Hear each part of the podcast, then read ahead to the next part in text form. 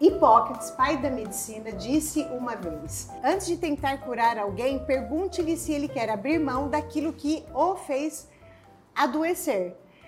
Quando a gente quer caminhar rumo a uma saúde integral, precisamos deixar para trás velhos hábitos tóxicos, mesmo que isso seja muito desconfortável.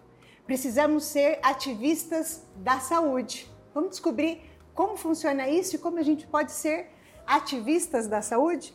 Hoje a nossa convidada é a doutora e querida e que vocês já conhecem por uma live que fez muito sucesso na pandemia, a doutora Sofia, Sofia Braille. Por favor, Sofia.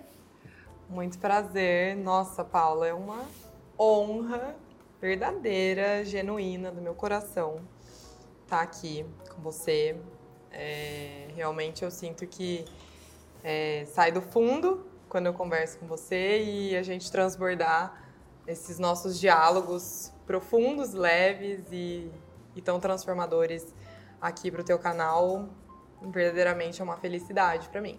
Para mim também é, e tenho certeza que para elas também. Eu lembro perfeitamente que quando a gente fez a live na pandemia, inúmeras, inúmeras é, clientes, seguidoras da Mãos à Terra, me trouxe como feedback algumas transformações de visão de mundo que elas tiveram a partir da nossa live, que além de muito informativa, foi bastante emotiva. Sim.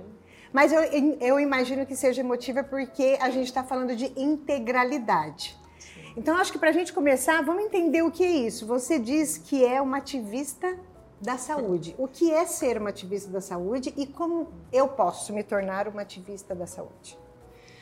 Bom, é, também pensando muito aqui com relação ao que eu queria trazer para o podcast e, e para nossa conversa, eu acho que inicialmente é importante a gente entender o que é a saúde integral. Tá.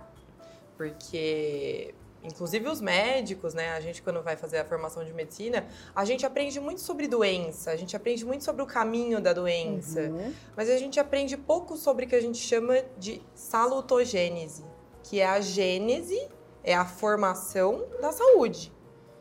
A saúde integral, ela verdadeiramente é um ser que possui saúde de dentro para fora, uhum. a nível de corpo, mente e, para quem acredita, espírito. Então, eu não posso verdadeiramente falar que a pessoa está em saúde quando ela não tem é, esses três eixos, ou principalmente é, para as pessoas que se conectam mais com relação a corpo e mente, se eu tenho uma pessoa sem saúde mental, mas com saúde física, ela não tem a saúde bem estabelecida. E o contrário também é verdadeiro. Então, quando a gente fala sobre saúde integral, a gente precisa entender que isso é sobre homeostase, harmonia. É como se o meu corpo fosse uma grande orquestra uhum. e ela estivesse tocando lindamente. E por isso está tudo funcionando adequadamente. Por isso eu tenho energia vital, por isso eu tenho beleza, por isso eu tenho disposição, por isso eu tenho a possibilidade de gerar outra vida, por isso eu tenho a minha vida inserida em mim. Quando a gente fala em saúde integral, eu escuto algumas pessoas me falando: ah, mas eu não tenho doença nenhuma, eu preciso olhar para isso. E na verdade, não ter nenhuma ausência de doença, e isso quem fala, uhum. quem falou também foi Hipócrates, não é sinônimo de saúde. Porque a saúde, ela existe quando eu verdadeiramente tenho essa organização de dentro para fora. Então, é, eu sou uma grande fã de Hipócrates e comecei a estudar naturalmente as coisas que, que Hipócrates trazia, né? Porque o meu avô, o meu bisavô, foi um médico hipocrático. Tá. Que era esse tipo de médico que hoje em dia a gente chama de médico de família, que é um médico que avalia a família de forma geral, né? Todos os todos os, os membros os agregados da família, da família é. e que olha para tudo e que olha para a alimentação, que olha para a rotina, para a dinâmica da vida da pessoa, que olha para as relações, inclusive, que olha para a forma com que aquela pessoa se insere no dia a dia dela. É, e por isso cuida, zela daquela pessoa junto com ela, né? Junto dela. Uhum. Ser uma ativista da saúde, que foi a forma que eu entendi e que eu me identifiquei com a medicina, significa trazer para a consciência, trazer esse conhecimento que eu fui adquirindo através dos meus estudos para não só ficar olhando para os caminhos de, de como evitar uma doença, mas como construir fortemente a minha saúde. E para isso existem algum, alguns passos, né? Existem verdadeiramente algumas premissas uhum. para que a gente faça, é, para que a gente tenha um corpo em salutogênese, né, é. em homeostase. Quando você fala isso, é claro que é isso, é claro que a gente lembra da nossa cultura. A nossa cultura de modo geral, não sei se antigamente era assim, mas eu acredito que sim, mas a nossa cultura é exatamente ao contrário do que você busca e que você levanta bandeira, porque nós olhamos ou para a nossa saúde ou para a nossa doença a partir de algum sintoma. Eu preciso ter sintoma para poder então, eu não levanto bandeira de saúde, na verdade, eu levanto, a gente acaba fazendo no nosso cotidiano, é uma busca de, de correção, né? A gente não previne, a gente corrige. Vou te contar um caso. Eu tenho uma amiga que a mãe dela está passando por um processo de câncer. Ela está fazendo a. Como que chama? Quimioterapia. Quimioterapia, está fazendo tratamento. E ela estava sentada comigo conversando e ela solta a seguinte frase: a minha mãe só está da maneira que está no, na segunda fase do tratamento dela porque a nossa médica é uma médica integrativa, trabalha com a medicina integrativa. É por isso que ela está dessa forma. Por que, que ela pode afirmar isso? É, bom, gostaria muito de ouvir uhum. o que uhum. ela traria, né? Mas eu atualmente sinto que todas as especialidades médicas mereciam utilizar a medicina integrativa como uma ferramenta adicional dentro da especialidade. Tá. Porque você pode ser um cardiologista, um oncologista, é... só que se você tiver a percepção de olhar para aquela para aquele ser humano e para aquele organismo como um todo, sem olhar isoladamente para o órgão ou sistema que foi acometido por uma, doença, com toda a certeza do mundo você vai agregar valor àquele tratamento. Porque o jeito que aquela pessoa dorme, como se comporta o intestino dela, como ela se alimenta, como é a rotina de atividade física dela, como foi a vida dela antes disso. O uhum. que, que, será? Como que será que foi a formação desse câncer? 70% das nossas doenças, da expressão das nossas doenças, tem relação com o nosso estilo de vida. 15% é genético. Eu não estou inventando esses okay, dados, claramente. Né? Entendo. Então. E quando você fala desse estilo de vida, você está falando também da questão emocional, psicossomática, ou não? É só estilo de vida mesmo? Com, Atividade do dia a dia? Com toda certeza. Até porque é, a nossa mente, o nosso cérebro, a nossa percepção de realidade tem, inclusive, uma produção gigantesca de neurotransmissores acontecendo através da minha percepção do ambiente. Então, se eu moro em São Paulo, se eu moro em Rio Preto, se eu moro em Barcelona, é, os meus estímulos de produção de dopamina, noradrenalina, uhum. cortisol, como eu entendo o mundo tem tudo a ver com o meu estilo de vida. Então, é, mas o que eu sinto é que quando você me fala sobre esse tratamento uhum. dela, basicamente ela está colocando essa paciente em eixo de saúde, mesmo ela estando apresentando um momento de insalubridade, de doença agora. Então, você vai tirando a paciente de uma condição de extrema uhum. necessidade, colocando ela, então, fazendo as orientações nutricionais adequadas, colocando o estilo de vida saudável para que ela lide bem, para que o corpo dela aprenda a lidar bem com, com esse estado que ela está tá passando. Uma coisa que eu acho importante, que eu pensei muito assim, falei, não, eu quero trazer isso para lá, essa conversa para lá, é que dentro dessa busca, desse estudo, eu me deparei com muitos caminhos prontos, assim, eu ficava até eu fiquei muito inebriada, né? Bom, então tem um trajeto aqui. Uhum. Se eu uhum. fizer isso, isso e isso, eu vou ter saúde, vou ter um corpo que, que vai realmente conseguir me, me proporcionar uma vida de qualidade. E o que eu entendo atualmente sobre saúde é exatamente o que eu entendo também sobre uma vida que é saudável. Tá. Que é o equilíbrio. Que mora no caminho do meio, literalmente. Então, quando a gente fala sobre saúde, rapidamente eu vejo os fiscais de saúde pode isso não pode aquilo, quanto que pode, é, como que pode. E a saúde, no meu ponto de vista, ela mora em um lugar ah. antes disso. Uhum. Eu tenho escutado cada vez, lido, né, cada vez mais as pessoas postando um negócio que eu, eu me coloco no lugar de ativista da saúde nesses momentos também, quando eu vejo as pessoas indo na academia e postando, ah, eu fui na força do ódio. E eu aquilo entra dentro de mim de uma forma muito agressiva, porque Aliás, como... pode falar para eles aqui, tá bom? Como pra quem fala isso? É. Como está proibido, inclusive. Como cuidar do meu bem mais precioso pode ser na força do ódio. Qual é verdadeiramente a informação que você está dando pro teu corpo, que na hora que você sai da sua casa uhum. e vai uhum. cuidar do teu corpo, você está fazendo isso com ódio. E aí, por que, que eu tô falando isso?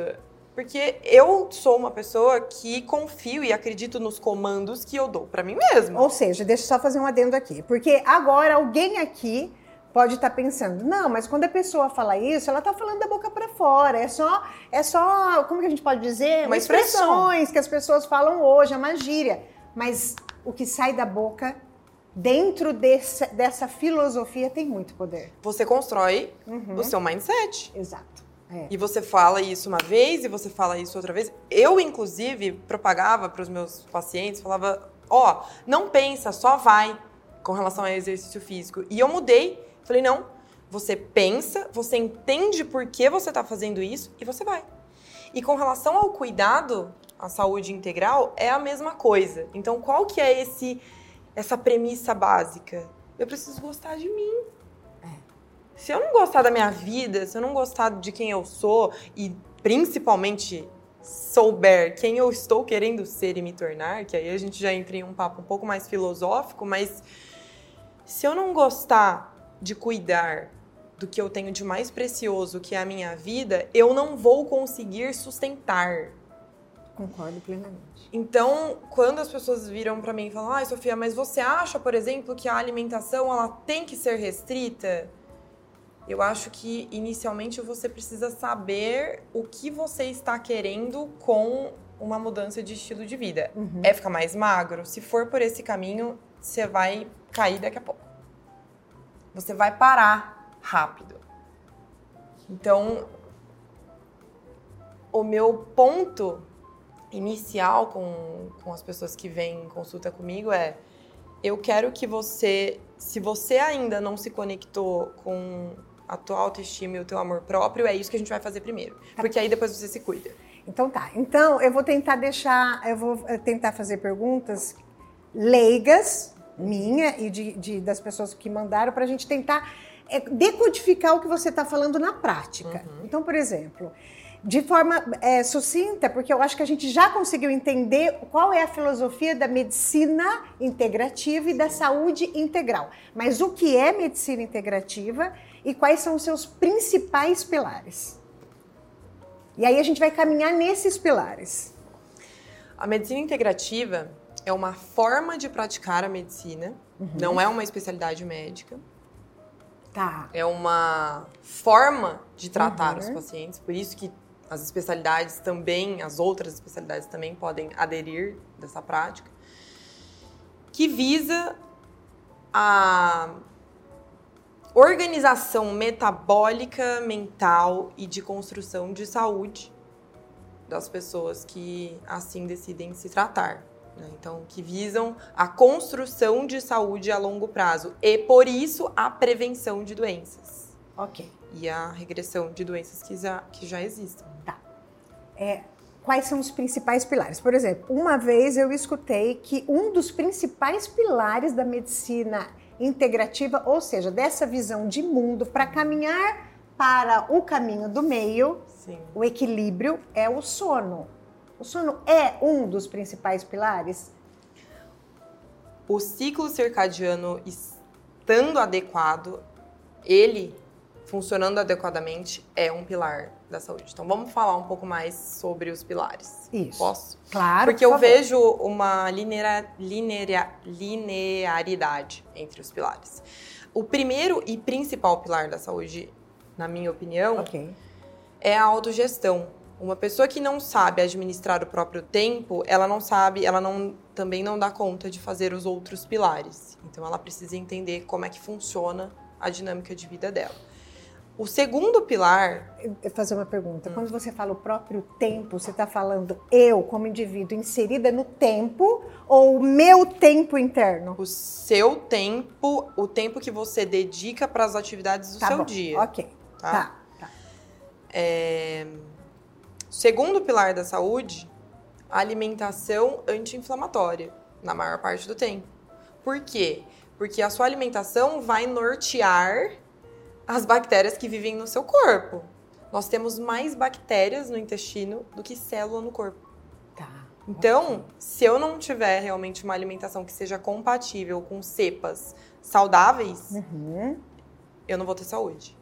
Microbi o, o microbioma é fundamental em se tratando de saúde. Então, a alimentação vem em segundo plano, tá. vem em segundo lugar, né? O terceiro pilar da saúde que eu vejo como, né, eu coloquei nessa, tá. nessa, nessa, categoria, escala, nessa tá. escala, é o movimento. É uma vida que tenha movimento. Independente de ser um movimento que você consiga realmente trazer tá. potência, mas a gente é, entende que diariamente ele precisa acontecer. Se não diariamente, seis vezes por semana seria, seria o ideal. Sofia, não dou conta. Feito é melhor do que não feito. Qualquer coisa vai a pé para determinado lugar, anda, sobe de escada, movimente o teu corpo, use uhum. essa energia que circula, né? Terceiro, exposição, terceiro não, quarto, exposição solar é vital. Acabei de voltar de viagem, onde encontrei duas finlandesas que eu mergulhei em pessoas que não, em determinado ponto do ano, não vem sol em momento nenhum. Uhum. Não é que nem querem, é que não vem. Não vem, não tem, é, né? É. é... Falou que é extremamente avassalador. É uma saúde quando tem sol, é outra saúde quando não tem. Isso a gente estuda, mas a gente não vive, né? Eu nunca vivi uma, uma realidade uhum. dessa aí. É, é, realmente muito além dos efeitos da vitamina D. É a exposição solar, você ter um tempo, inclusive produção de cortisol ali. Acordo, vou um pouco para o sol, olho um pouco para o sol, informo meu corpo que agora é a hora de estar acordado. E aí a gente já puxa para o ciclo circadiano, uhum. que não diz só sobre o sono, que tá. diz sobre o ciclo sono e vigília. Tá. Então, esse ciclo estando adequado e organizado é fundamental. Por quê? Porque tem um monte de hormônio que está envolvido com isso. É, a melatonina é o nosso grande hormônio de um início de cadeia. Então, é, é fundamental mesmo. O, todos os meus sistemas excretores, como sexto uhum. pilar, estando funcionantes, né? Então, eu preciso ter um intestino que funcione adequadamente, eu preciso ter um sistema dentro do meu funcionamento renal funcionando adequadamente, eu preciso entender o que isso tudo está me mostrando. Então, quando eu for no banheiro, eu sei o que está acontecendo ali a nível endógeno, eu sei que mudou meu padrão intestinal, então eu preciso me familiarizar com isso. E aí também tem um outro pilar que eu gosto muito de trazer, que é a autoobservação. Eu preciso entender como está a minha saúde. Então, ok. Isso é. que mais? Manejo de estresse. Desconheço um ser humano que não viva momentos de estresse então, precisamos olhar para olhar para esse cuidado da saúde mental. Isso é fundamental, não tem como fugir disso. E realmente entender que o estresse, ele é vital também, não é para eu negar o estresse. Uhum, uhum. Que o cortisol, coitado, ficou. É, é, ele é muito, muito estigmatizado. Estigmatizado, é. exato. E o cortisol é um hormônio vital para nossa sobrevivência. Eu preciso do cortisol, inclusive, para acordar, para fazer. Ele é o hormônio da ação, uhum. ele é o hormônio do levante. Eu acordo da cama porque eu tenho pico de cortisol. Só que eu tenho que ter equilíbrio. Como tudo que é o caminho do meio. Então, assim, então, ok, então a gente já entendeu quais são os pilares. Vamos dar uma passeada por eles, cada um deles, que eu acho que acaba resumindo Sim. e deixa como legado para quem está escutando algo que possa transformar a vida deles. Sim. Então, de modo geral, você poderia é, falar para a gente de cada um desses pilares o que é terrível dentro daquele pilar, pilar e o que, que eu preciso buscar. Qual é o benefício se eu buscar? Então, o primeiro pilar que você disse. Autogestão. Autogestão. Eu acho que esse é um, um dos pilares que eu mais lido com ele. Eu falo que. Fala sempre aqui para essa câmera. Eu sou direto uma. para eles. É. Eu sou uma médica que começa o primeiro mudando a cabeça e o mindset dos meus pacientes, né? Então, eu preciso entender o que eu estou fazendo com o meu tempo, porque se eu não realmente entender para onde está indo o meu uhum. ativo mais importante, eu não me alimento bem, eu não vou fazer atividade física, eu não vou me programar para dormir adequadamente, eu não vou ter momento para ter saúde mental adequada. Então, é, autogestão significa isso, significa eu me entender como uma empresa e administrar verdadeiramente o curso da minha vida e os meus dias, a minha semana, para que eu atinja uma vida melhor, né? Então, pego na mão dos pacientes e falo: tenham rotina. Rotina. Auto-amor é sinônimo de autodisciplina. Concordo. Então, claro, e de novo, não acho que isso tem, tenha que ser engessado, não acho que a gente tem que virar o maluco do planner, mas você com uma rotina desorganizada ou com uma rotina organizada, como você se sente melhor? Eu, particularmente falando, só consegui construir coisas que foram se tornando duradouras na minha vida quando eu fui organizando e principalmente organizando mentalmente. Então, o benefício de ter a autogestão é você conseguir realmente colocar potência em tudo aquilo que você quer, porque sem autogestão tem inconsciência. Perfeito eu preciso fazer uma adenda aqui para ficar bem coloquial, isso que você está falando, porque é, exemplifica o dia a dia. Uma pessoa chega para mim, por exemplo, ah, mas para você tudo é fácil, você é magra. Ou para você tudo é fácil, qualquer coisa nesse sentido. Aí eu digo o seguinte: é, na verdade, o que, que, é fácil? Eu acordar às 5 horas da manhã para ir à academia ou ficar não fazer academia? Você entende o que eu quero dizer? Então, quando ela fala da autogestão, é o auto-amor, né? Autogestão, autodisciplina é o auto-amor, é a gente entender que a zona de conforto é a única coisa que não é auto-amor. É, e eu acho Nesse sentido, realmente não é, mas é mais fácil. Eu acho Porque que a gente tem que escolher o que é mais fácil e o que é mais difícil. E eu também não gosto assim, ah, escolha a sua dor. Não, escolha o que você quer. Ah, às vezes a gente não precisa escolher dor, né? É, Pode escolher pra, prazeres. Né? Exatamente. Né? É. Escolha o seu prazer. Então, o meu prazer é achar verdadeiramente interessante cuidar da minha saúde e me sentir bem comigo mesma. Uhum. Pessoa realmente entender que ela quer acordar mais tarde, não praticar nenhuma atividade física, comer, comer açúcar, farinha, enfim, o que da seja. forma que ela é. desejar, ela vai ter que arcar com as consequências da escolha que ela está fazendo. Então, ou eu... seja, saúde integral, um dos primeiros pilares quando você fala autogestão, Está totalmente relacionado às escolhas e consequências. Autoresponsabilidade. Autoresponsabilidade. Ninguém vai fazer por você, literalmente. Né? Então, é. é sobre nem o médico. Então eu tenho essa relação com os pacientes. Ó, eu não vou salvar você da doença. Eu não consigo salvar você de si mesmo. Eu posso andar do teu lado.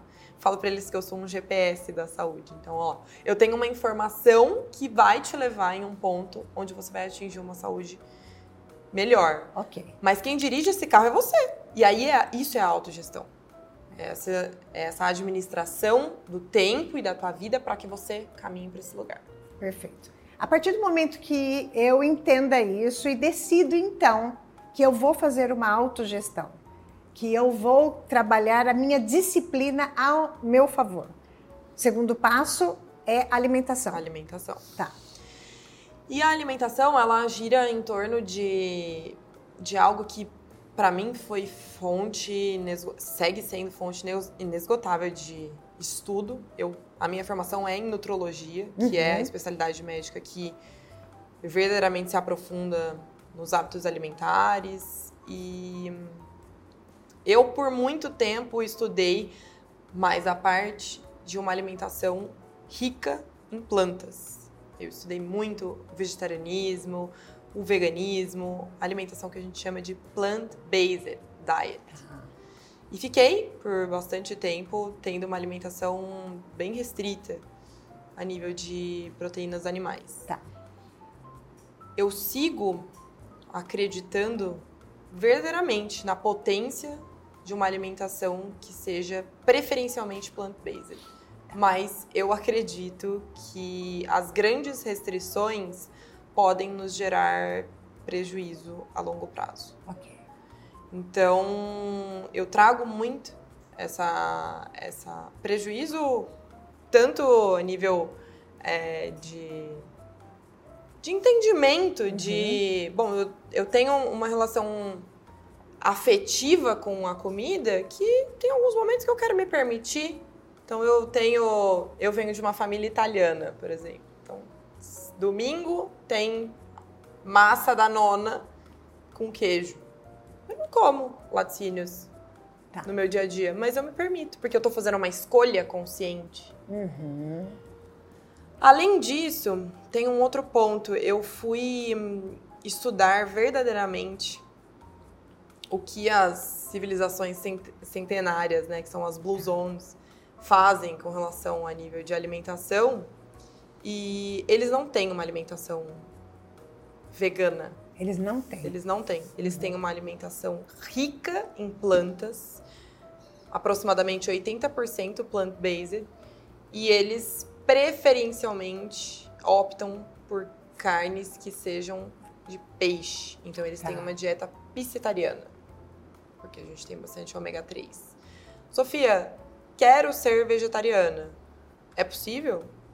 é totalmente possível. Você precisa ter um acompanhamento médico e nutricional, porque existem algumas questões a nível né, de suplementação que vão precisar ser olhadas. Tá.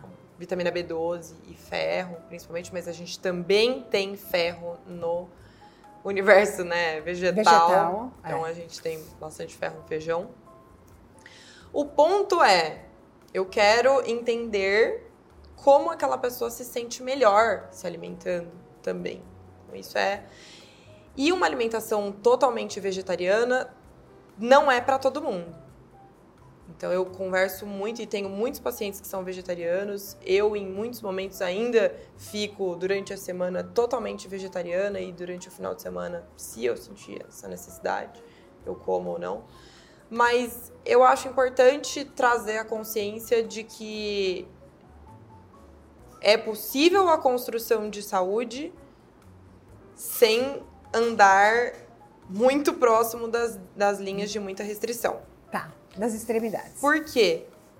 E aí isso é um ponto que eu quero martelar aqui também. Já vivemos épocas onde se falava muito sobre dieta low carb, Sim. sobre dieta cetogênica, é, sobre dieta high fat. Agora sobre vegetarianismo, veganismo. Eu tomo muito cuidado com os caminhos de extrema restrição, porque dentro da nutrologia a gente também já sabe que as grandes restrições geram compulsão. Tá. E eu vejo isso na prática e isso traz a sua complexidade. Então, pessoas que passaram três anos aproximadamente em absoluta restrição, de repente se deparam em uma situação e. Ah! Então, o que, que a gente está buscando? Equilíbrio. Equilíbrio. Precisa.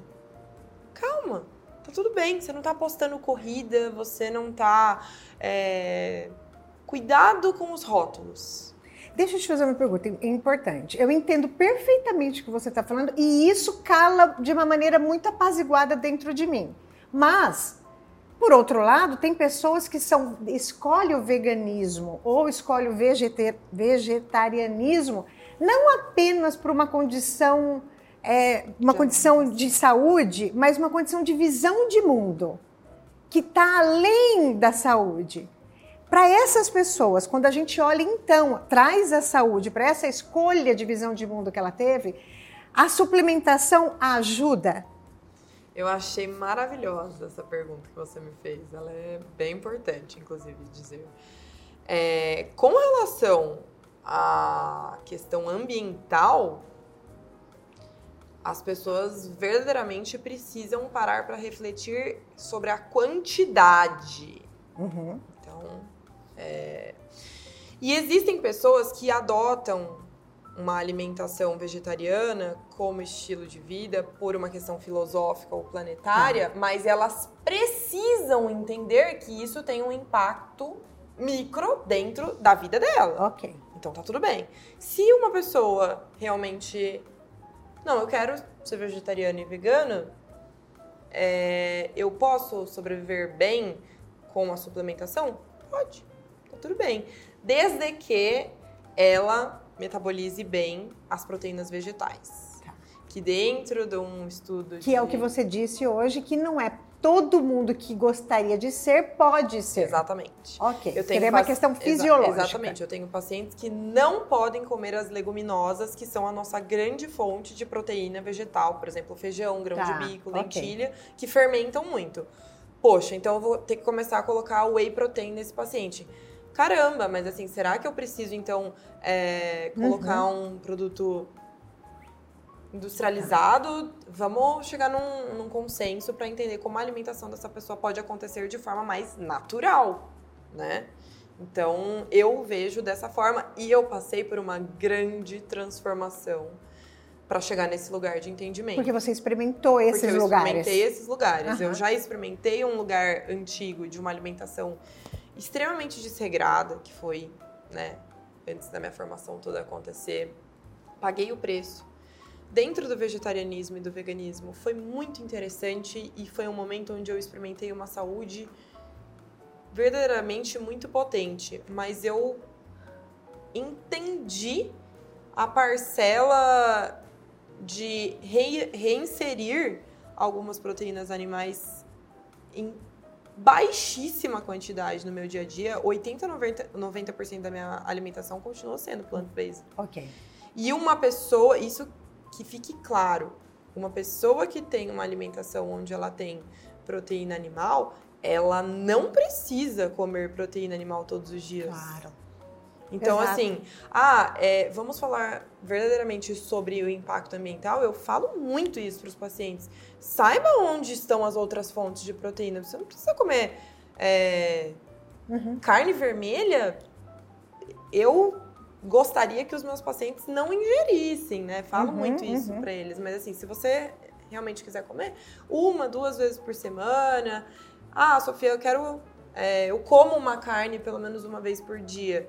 Uma vez por dia, não precisa ser no almoço e no jantar. Vamos chegar, vamos entender. E vamos entender baseado no que os seus exames e o que a sua clínica nos mostra. Não também de forma.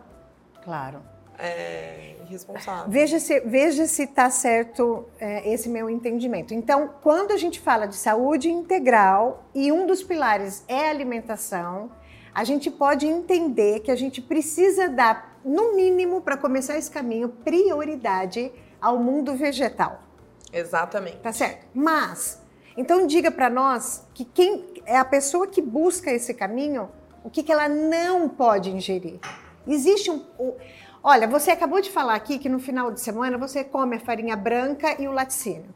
É, vamos imaginar que uma pessoa passou por uma fase muito difícil de com uma doença e de repente ela está no aniversário dela, ou ela, não sei, o que seja, celebrando e tem um bolo maravilhoso, ou qualquer coisa diferente disso.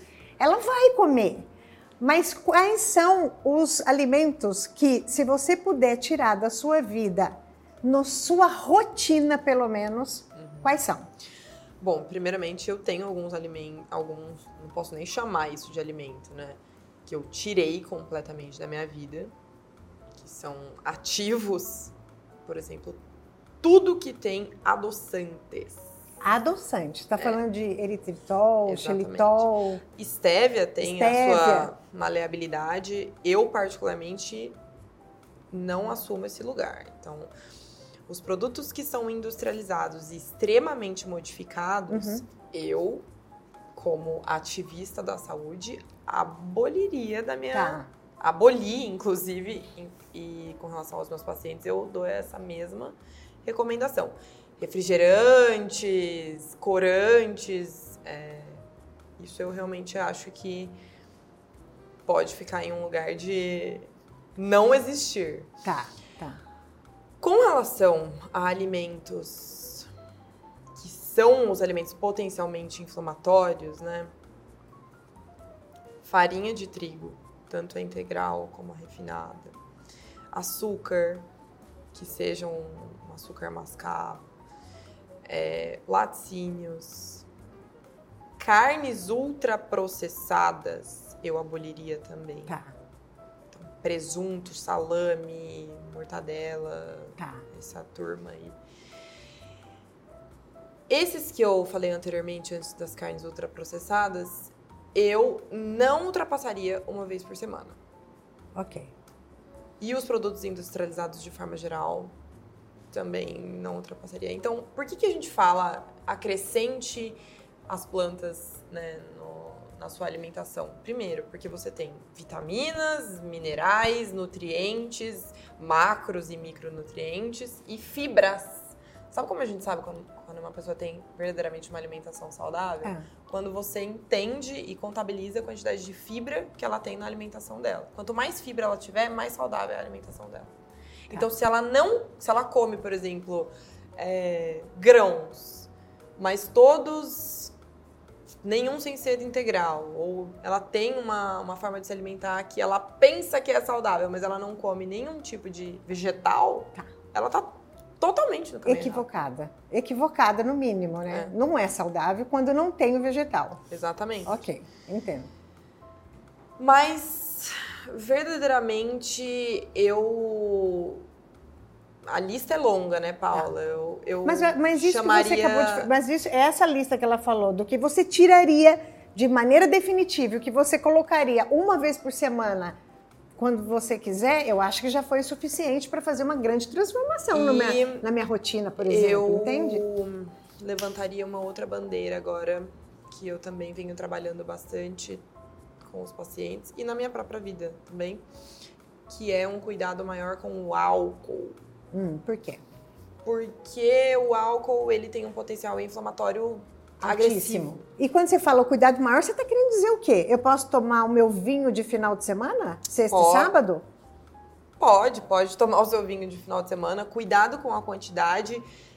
Se abasteça grandiosamente de, de água, água, se alimente adequadamente, mas entenda que tem uma neurodegeneração que vai acontecendo em detrimento do álcool. Então não é só né, tá, dos tá, metabólitos tá. alcoólicos ali e do açúcar que vai se transformar. Eu, eu tomaria cuidado. Então, quando você sugere para o teu. O que, o que você sugere, é isso que a gente está dizendo aqui. Sim. Para o seu paciente em relação à bebida alcoólica, você sugere o quê? Eu sugiro uma vez por semana. Uma vez por semana. Ok. Eu acho que ficou muito claro esse pilar. Perfeito. Movimento. Eu, te, eu tenho o primeiro pilar. O primeiro pilar ele está tá em desenvolvimento, uhum. né? A autodisciplina. O segundo pilar eu já tô, tô muito perto do que você sugere. Mas eu não me movimento. Qual é a diferença de eu me movimentando fazendo isso, de eu não me movimentando fazendo isso? É vital. Tá. Um corpo, assim como a gente mensura uma alimentação saudável a partir da ingesta de fibras, a gente mensura um corpo saudável, saudável a partir da composição corporal dele. Então, okay. Eh, se eu não tiver músculo, se eu não tiver tecido muscular e eu adquiro isso através do movimento, e preferencialmente através de exercícios que tenham resistência muscular, por isso eu falo muito para as pessoas, gente, façam musculação, musculação, precisa fazer musculação. Pilates, musculação, ou mais musculação. É, a musculação, ela, ela tem um papel fundamental, tá né, de adultos jovens a jovens senhores, a idosos. né? É. Tá. Então, é, eu, eu sinto que isso é, é super importante Principalmente porque os músculos são as nossas maiores glândulas endócrinas. Então, quando eu tenho muito tecido adiposo no meu corpo, eu vou ser uma pessoa metabolicamente inflamada. Quando eu tenho uma composição corporal adequada, por quê? Porque atleta também faz inflamação e tem um corpo com uma facilidade maior de pró-inflamação, tá. porque tem um catabolismo muscular muito alto. Entendi. Então a gente volta para o meio. A gente volta para onde a gente está buscando. É, a gente volta okay. exatamente tá para esse lugar que a gente quer ir. Que a gente busca, né? Você fala de atividade física e a gente está falando especialmente de musculação, mas a, a atividade aeróbica também faz parte de uma saúde integral? Sim, com toda certeza. E quanto que é? Eu já entendi que o açúcar, eu não sei o que, não sei o que lá, eu vou comer uma vez por semana. Eu já entendi que o álcool uma vez por semana. E atividade física? O que, que você entende como mínimo para que eu chegue que ali? eu colocaria, assim, é, musculação, eu acho tá. que o mínimo viável seria duas a três vezes por semana. Eu falaria três, né? Porque a gente precisa de um espaçamento que seja adequado para fazer Os descansos, né? Uhum. fibra muscular, mas sem também deixar o catabolismo acontecer. E o exercício aeróbico, eu colocaria ele pelo menos duas vezes por semana, mas sem uma exigência tão tá. fiel, porque, por exemplo, eu tenho pacientes que não podem fazer exercício aeróbico porque são pessoas que uhum. perdem peso com facilidade. Certo. E uma, um adendo, um, um alerta aí que eu colocaria procurem atividades físicas que deem prazer verdadeiramente para você. Então, procura um esporte, procura alguma coisa, porque aí você une duas uma coisas, dança. né? Uma dança, é, ou faça isso com uma pessoa, com alguém, tenha, tem, faça disso um momento de prazer, porque aí a gente pega e usa isso como manejo de saúde mental, que é um outro pilar. Então, é, até em um outro momento eu quero falar sobre isso com você, mas a atividade física, ela verdadeiramente tem um potencial antidepressivo, gente. Uhum. Isso não é uma brincadeira. É, então, vai muito além também só da composição corporal, sabe? É... Ah, com certeza. Eu, particularmente, posso afirmar isso de maneira a, a, partir do dia que eu decidi que eu faria academia de manhã, logo quando eu acordo, seis horas da manhã, minha vida mudou completamente. É ela que me dá força para ter o restante das disciplinas durante o dia inteiro. É exatamente isso. É essa academia, é essa academia que eu faço de manhã. E isso tem muito a ver com uma, uma parte ali da autogestão que a gente está trabalhando, né? Como uhum. o primeiro pilar da saúde. Eu falo muito sobre uma rotina inteligente com os meus pacientes. Então, tudo que a gente faz e cria na vida, né, é interessante parar para pensar qual é a diferença do ser humano para os animais irracionais. O ser humano cria uhum. a realidade dele porque ele tem a capacidade de pensar. Eu crio como? Fazendo escolhas. Eu faço escolhas como? Pelas minhas emoções. Como que eu mando nas minhas emoções? Criando uma rotina de repetição. Uhum. Então, se eu tenho um dia a dia que eu começo me ensinando, eu vou fazendo atividade física, eu medito, eu intenciono o meu dia, eu planejo o meu dia, com certeza eu vou ser uma pessoa mais potente. É só você olhar para as pessoas que realmente fizeram coisas grandiosas. É, é. Todas elas têm a primeira hora da manhã para si mesmo. O que, que eu faço? Eu cuido de mim e aí eu me entrego para o mundo. Então, atividade física no meu ponto de vista, ela tem que estar nesse lugar. Ah, Sofia, mas eu só tenho tempo de fazer à noite. Tudo bem. O que, claro. O que claro. puder, mas assim, se você claro. conseguir encaixar, é isso que a Paula falou. Vai te jogar para frente. Então a gente tem autodisciplina, autocuidado, autoamor. Depois a gente tem uma alimentação equilibrada. A gente tem movimento. Movimento. Agora a gente vai falar exposição solar. Exposição solar já sabe, muitas pessoas aqui que estão no, nos ouvindo com certeza já sabem da importância da vitamina D, que é o nosso pré e pró-hormônio. É, com mais de 90% das células com receptor para vitamina D. Ela tem uma importância gigantesca na organização e na anti-inflamação de todo o nosso metabolismo e organismo. Mas eu vejo a exposição solar, porque a gente pode fazer suplementação de vitamina Tá, D, né? ok. Ah, Eu vejo a exposição solar como algo que ultrapassa a produção de vitamina D, como foi o que eu mencionei com relação a informar para o teu corpo que ele está vivendo o dia e ele está acordado, porque a gente estimula a produção de cortisol, que é um hormônio vital para que eu tenha ação. uhum. Então, com relação a isso, se exponham ao sol durante 10, 20 minutos entre as 10 horas da manhã e 15 horas da tarde, né? Não é um sol que os dermatologistas gostam de, Uhum. de realmente receber essa incidência.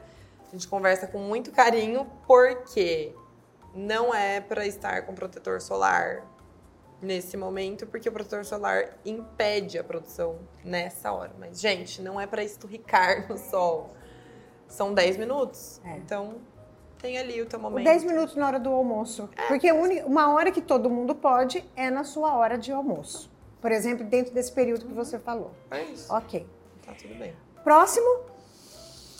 entender o funcionamento, né? Saber como está o funcionamento das nossas escórias, dos nossos mecanismos de escórias. E aí eu chamo, né, uma atenção preferencial para o intestino. Ok, isso. Então a gente precisa realmente entender que eu preciso ir ao banheiro todos os dias. Eu preciso ter uma qualidade de evacuação, porque isso faz verdadeiramente uma ligação direta, é um scanner de, do que está acontecendo na nossa saúde. Como que é uma fezes saudável? Como que é? Por exemplo, eu, é, eu acho Sim. que, gente, todo mundo acho que eu espero que todo mundo faça. Sim, Porque teve uma época que eu não fazia e era muito ruim. Mas Exatamente. como que é? Então, primeiramente, uma evacuação saudável é uma evacuação que acontece diariamente. Diariamente. Diariamente, porque Por que, algumas por que que eu vão... tô falando isso? Porque a gente colocou aqui algumas métricas que me dizia o que, que era bom quando eu estava comendo, o que era bom quando eu estava me movimentando. Qual é a métrica para saber que a minha questão intestinal está ok? Eu evacuo diariamente, eu evacuo geralmente no mesmo horário, sem dor, sem sangue, sem muco, com uma consistência que é o que a gente chama de consistência em forma de banana, Tá. que não suja muito o papel, que não é também extremamente endurecido, enegrecido. Então, é, são fezes Tá.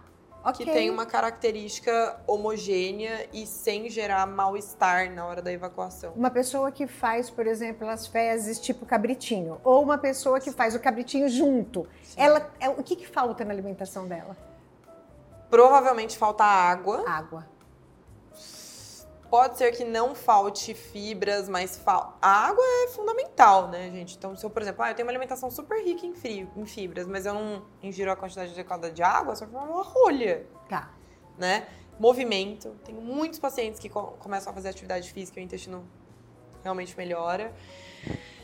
E a gente precisa entender a compatibilidade de alguns alimentos com relação à digestibilidade e à absorção daqueles pacientes. E é por isso que eu te falei com relação à fermentação de alguns alimentos dentro, né, da, da questão do vegetarianismo. Porque eu tenho pacientes que fermentam muito algumas classes de alimento e aí um ponto importante. Ah, Sofia, eu evacuo todos os dias, mas eu tenho muita distensão abdominal, minha barriga fica enorme É. tem alguma coisa errada, tá? Então, isso a gente precisa chamar atenção. E fezes que são muito liquefeitas também, não é legal. Tá. Ah, eu tenho muita dor de barriga com relação à flatulência, né? Que é a Uhum. forma bonita da gente chamar o pum. Isso. É. É... Tá adequado também? Visitem a alimentação de vocês, gente. Presta atenção no que você comeu um dia antes, em realmente como você se comportou a nível de alimentação, para entender o que pode ser que tenha acontecido para te gerar aquele, aquele sintoma intestinal. Foi assim que eu descobri a minha intolerância à lactose. Uhum. E aí também quando a gente fala com relação a laticínios, não é só sobre lactose e também não é só sobre caseína. Tá. Isso é um assunto bem polêmico, Aham. mas eu acho importante as pessoas se familiarizarem com os alimentos que elas não têm compatibilidade. Se o intestino é. Ai, obrigada, Aline. Se, um, se, um intestino, se o intestino é um dos pilares, não é intestino, mas todo essa, esse complexo que a gente está chamando de intestino agora, ele está completamente relacionado à alimentação, que é o segundo, que é o primeiro pilar, o segundo pilar, ok? Uhum. Aí a gente tem o último pilar. A gente tem o pilar da manutenção do ciclo circadiano. Isso. Que é o sono. Que é o não, sono. que é o sono, não, que é o sono também. Que é o sono também, né? Que é a organização uhum. do sono e vigília. Então, a gente tem. É bem bonitinho entender como o sono funciona, né? Eu preciso da escuridão para ir realmente transformando a serotonina, que é um dos nossos neurotransmissores, que é o nosso neurotransmissor do prazer, que sob a ausência de luz vira melatonina. Tá. Sofia, por que eu não posso ficar usando o celular até 11 horas da noite? Porque você não faz essa conversão. Tá. Uhum. Só que aí a gente também tem um ponto importante que eu venho conversando também com as pessoas sobre isso, que o ser humano moderno é um ser humano diferente daquele ser humano que só plantava claro, e trabalhava de forma braçal. Completamente. E a nossa forma de trabalhar. A é. gente trabalha criando atualmente, uhum. então a gente usa muito mais o intelecto. Então eu percebo nitidamente que está acontecendo um processo de adaptação de ciclo circadiano, onde as pessoas não necessariamente vão conseguir adequar as suas rotinas e o corpo passa por uma adaptação com relação à vigília. Por que eu tô fal falando isso? Porque já saíram alguns estudos, e aí principalmente com relação a atletas, onde uma pessoa dorme durante seis horas à noite e precisa de sonecas durante o dia. dia. Isso é um assunto extremamente novo e acabou de sair do forno em alguns estudos que eu andei lendo, inclusive europeus. É, mas o ponto é, eu preciso ter a minha rotina de sono organizada e ela começa uma a duas horas antes de realmente estar dormindo. De realmente estar, fala aqui para essa câmera, de realmente... para te lembrar. Oh, para te lembrar. É, quando você fala que eu preciso duas horas antes preparar o meu sono, você está falando que eu já estou no quarto já estou deitada. Não, eu tá. tô falando que eu já estou na minha casa, que eu já baixei as minhas luzes, que eu me preocupo em ter luzes que são amarelas, que eu deixo meu celular de lado, que eu vou fazer é, atividades que são mais calmas, que eu já baixei meu tom de voz, é, que eu já jantei com antecedência uhum. e alimentos que sejam mais facilmente digeridos que eu tô realmente criando um ambiente onde eu me eu facilite verdadeiramente abaixar os meus níveis de adrenalina, de cortisol. Então, isso é, um, isso é o que a gente chama de higiene do sono. Ah, Sofia, posso ligar o vaporizador com óleo de lavanda? Com toda certeza. Use e abuse de todas as ferramentas que te colocam em um ambiente de bem-estar e que te acalmam. Essa, ontem, eu vi uma matéria, é, é um estudo, um estudo ainda, uma, uma, matéria americana, onde diz que eles estão descobrindo, por causa da, da, dessa maneira nova de sermos, então, antigamente a gente dormia sete horas da noite, hoje a gente dorme uma hora da manhã, meia-noite, onze e meia, vamos falar. Então a gente dorme muito tarde, a gente está comendo muito tarde. E eles estão achando uma relação entre depressão e janta depois das 9 horas da noite. Uau, nossa, eu é. quero. Essa semana eu li. Porque a gente tem uma relação grandiosa sobre melatonina e várias doenças metabólicas, inclusive a depressão, que não é uma doença metabólica, Sim, mas tem uma, okay. uma alteração de neurotransmissores importantes ali. É, por que, que a melatonina é tão importante, gente? Porque ela é primeiro produzida pela nossa glândula mestra, que é a glândula pineal, né? Uhum. Localizada ali no hipotálamo. E ela tem uma relação grandiosa com os nossos outros hormônios. Então, com a minha função tiroidiana, com o meu pâncreas, com os hormônios sexuais. Então, se eu não durmo adequadamente, eu não vou ter a produção desses hormônios sendo tenho... feitos é... de forma adequada. Eu tenho muitos pacientes com hipotiroidismo, né? Eu trabalho uhum bastante dentro da, é, da doença do hipotireoidismo, principalmente em decorrência da doença de Hashimoto, que é uma doença autoimune. E eu vejo nitidamente os meus pacientes que dormem adequadamente, eles têm uma possibilidade de controle do hipotiroidismo com quantidades menores do hormônio tiroidiano. Tá, mas quando você fala assim, eles dormem adequadamente, esse adequadamente é você que impõe como médico, você tem que dormir de 6 a 8 horas por dia, ou é o meu organismo que dita para mim o que é adequadamente de sono? Eu adoro que a Paula entra em uns assuntos é, pantanosos, mas nós sabemos pela ciência atual que o ser humano precisa de pelo menos cinco horas de sono tá. profundo, por assim dizer. Não é o profundo porque a gente faz ciclos né, dentro do sono. É, para que ele tenha uma produção adequada de melatonina e, por isso, posteriormente de cortisol. Tá. Como a nossa adaptação uhum. daqui para frente vai acontecer, aí é o que a ciência vai entender daqui para frente. O que eu considero sendo um sono adequado? Paciente que vai dormir, que esteja dormindo até as 11 horas da noite, para estar a nossa, o nosso ponto auge de produção de melatonina é 6 horas mais ou menos depois que escureceu. Tá. Então, até meia-noite eu preciso estar tá em sono profundo. Ok. Entende? Okay. É, e que acorde disposto. Não acorde durante a noite. Não tenha sonhos que sejam muito é, movimentados e que atrapalhe a qualidade do sono. As pessoas falam assim: ah, Sofia, mas eu acordo no meio da noite pra fazer xixi, né, pra ir ao banheiro não é para ir ao banheiro. Você teve um pico de cortisol e você sente a vontade de, fazer, de ir ao banheiro. A gente tem bexiga o suficiente para passar uma noite inteira sem ir ao banheiro. Então, é, assim como a função intestinal, tem né, uma, um sono adequado que acontece, que é um sono que eu durmo. Então, já estou dormindo na hora do meu pico máximo de melatonina, que é pra gente que mora no Brasil por volta das 11h30, meia-noite durma a noite inteira, acorde bem disposto, tenho sonhos, não sonhos que vão atrapalhar. Uhum, não que, pesadelos. Né, não pesadelos, ou muitos sonhos, uhum. sonhos muito vívidos. É... E consigo acordar com facilidade. Né? Então, acordo bem disposto. Basicamente falando, é isso. Então quer dizer que a gente falou de cinco pilares da saúde integral.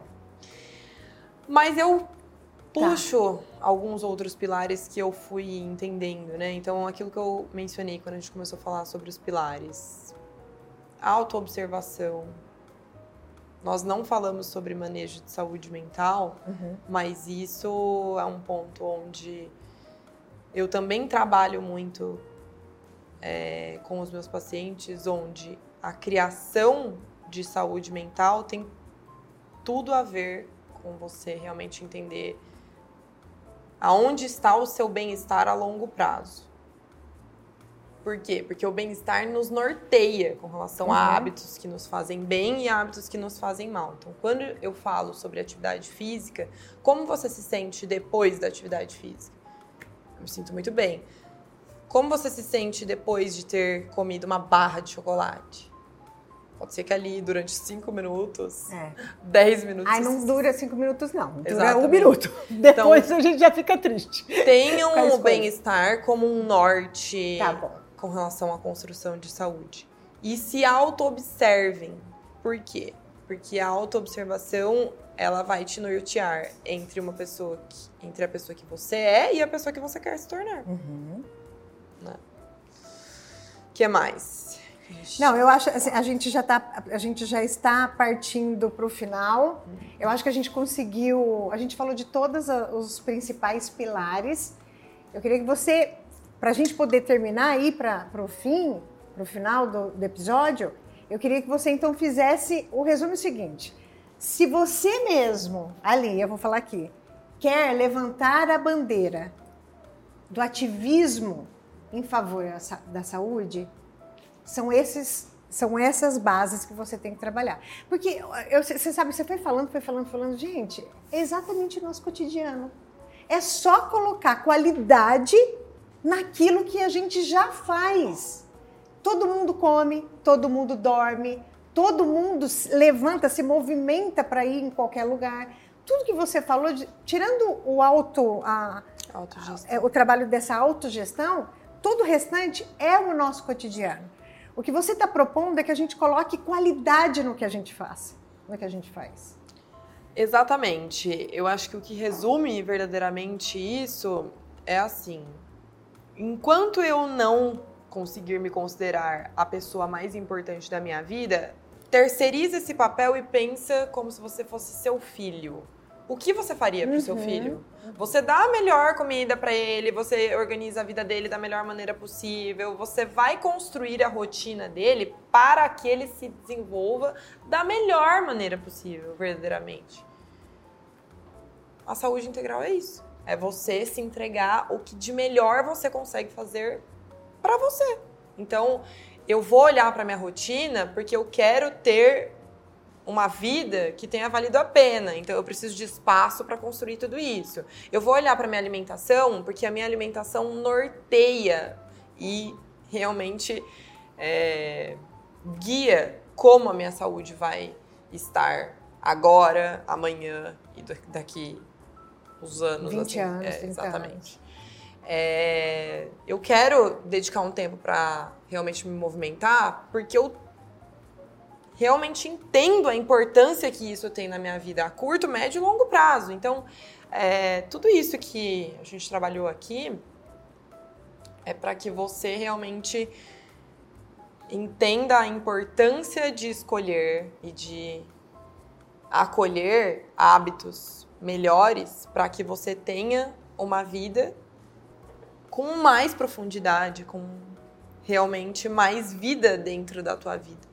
Isso uhum. é a saúde. A saúde é exatamente isso. É você ter a possibilidade de ser uma pessoa viva dentro de si mesmo. Viva dentro de si mesmo. É Perfeito. É eu gostei demais. Você gostou?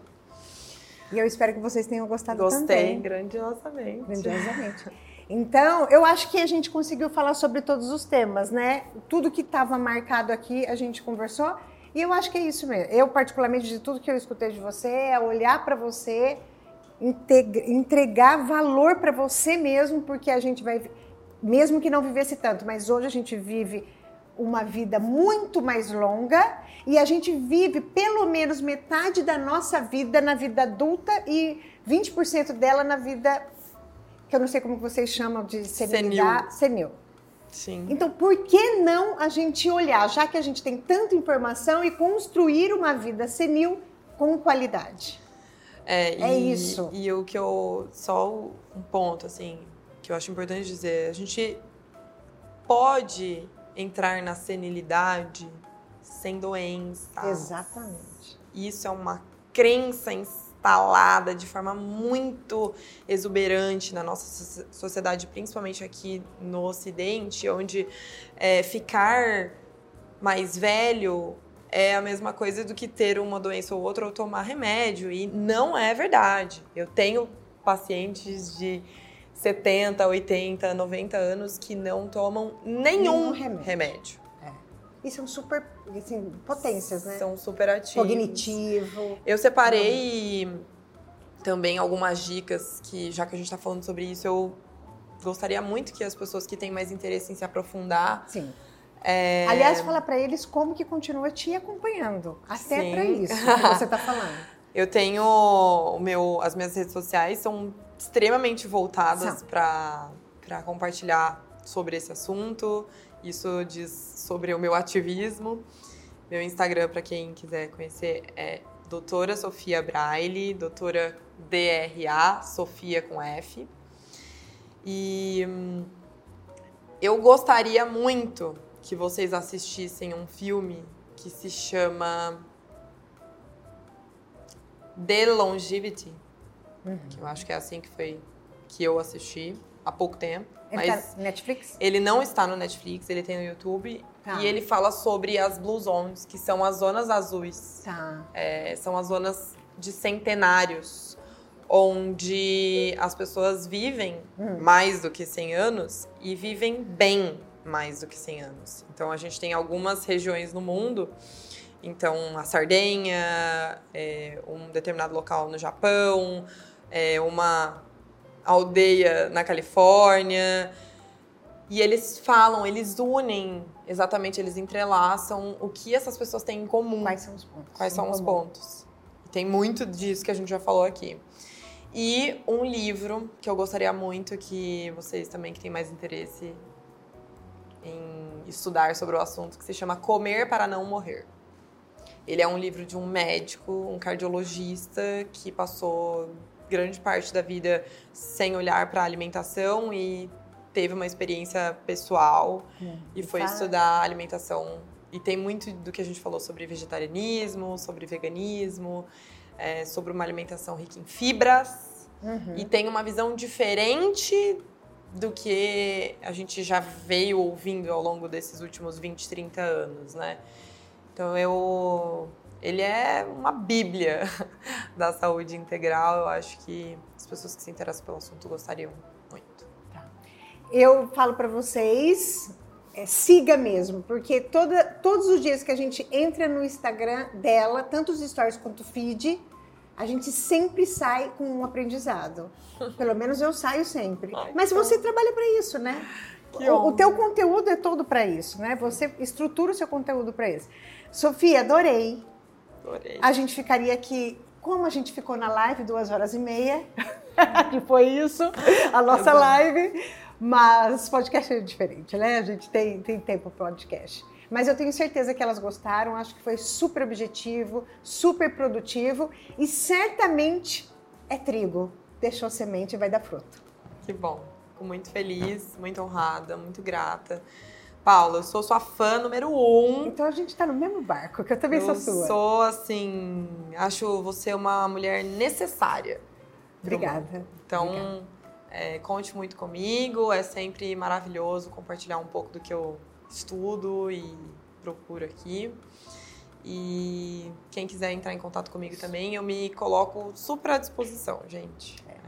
Ela, ela é uma médica gostosa de, gostosa de fazer a consulta, viu, gente? Que honra! Ó, tô brincando. Não tô brincando, não. Que é gostosa a consulta mesmo. É, bom, que, que eu vou falar? Bonita essa tela hoje, né? Essa tela ficou bonita, não ficou, não? Gente, obrigado por vocês terem ficado até o fim. Te agradeço mais uma vez. Não esqueça que a gente está no estúdio da Mãos à Terra. Compartilhe, curta, se inscreva e comente para que esse episódio chegue para mais pessoas, porque certamente mais pessoas merecem esse fruto e essa semente. Beijo para vocês e até o próximo episódio.